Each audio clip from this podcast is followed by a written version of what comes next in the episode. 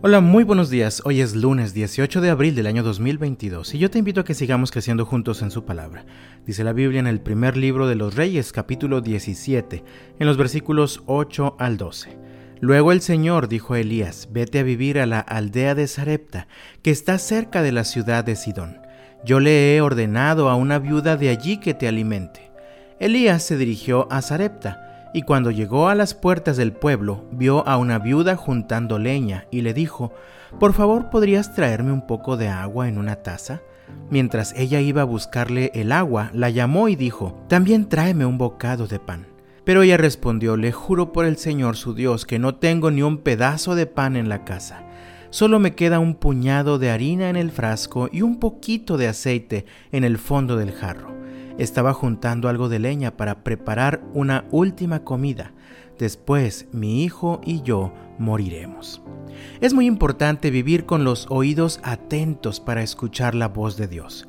Elías era un profeta de Dios. Él mismo anunció por parte del Señor un tiempo de sequía que afectaría por varios años a toda la región. Él dijo en el versículo 1, Tan cierto como que el Señor vive, el Dios de Israel a quien sirvo, no habrá rocío ni lluvia durante los próximos años hasta que yo dé la orden. Podemos además saber que toda la región de Israel y Judá vivían un tiempo difícil caracterizado por mucha inestabilidad política y desde luego el origen de todo era que el corazón de todos ellos se había alejado de Dios. Ellos habían dejado de escuchar su voz. Pues este capítulo comienza con Elías advirtiendo de una sequía. Obviamente que Elías tuvo que estar atento a la voz de Dios para poder recibir este mensaje. Después vemos en los versículos 2 al 4. Después el Señor le dijo a Elías, vete al oriente y escóndete junto al arroyo de Kerit, cerca de su desembocadura en el río Jordán. Bebe del arroyo y come lo que te den los cuervos porque yo les he ordenado que te lleven comida. Y el versículo 5 nos dice, entonces Elías hizo lo que el Señor le dijo y acampó junto al arroyo de Kerit, al oriente del Jordán.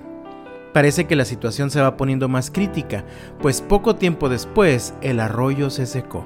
Y entonces nuevamente el Señor le da instrucciones a Elías en los versículos 8 y 9 Vete a vivir a la aldea de Sarepta que está cerca de la ciudad de Sidón. Yo le he ordenado a una viuda de allí que te alimente. ¿Una viuda?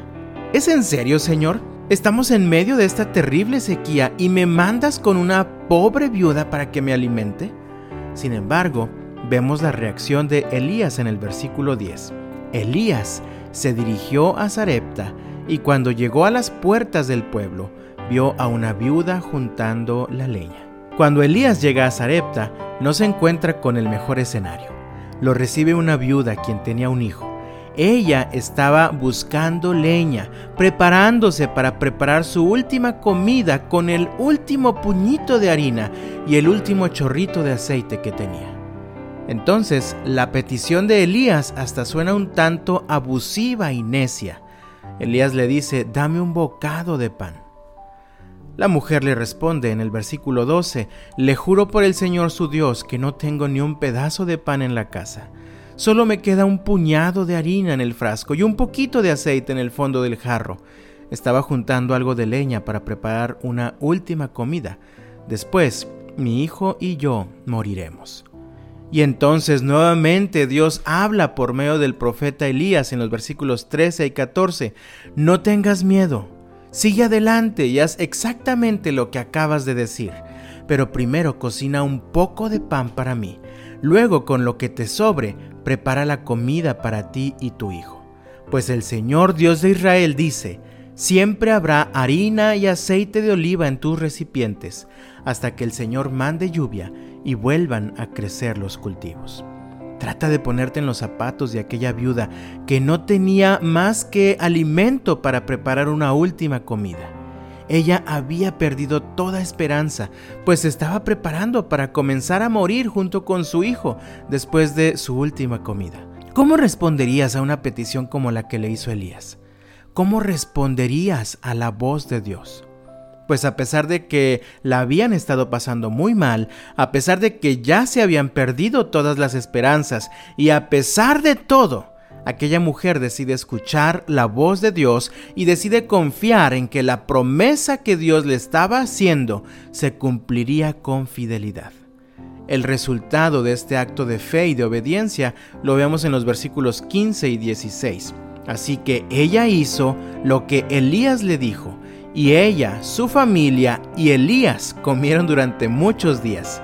Siempre había suficiente harina y aceite de oliva en los recipientes, tal como el Señor lo había prometido por medio de Elías.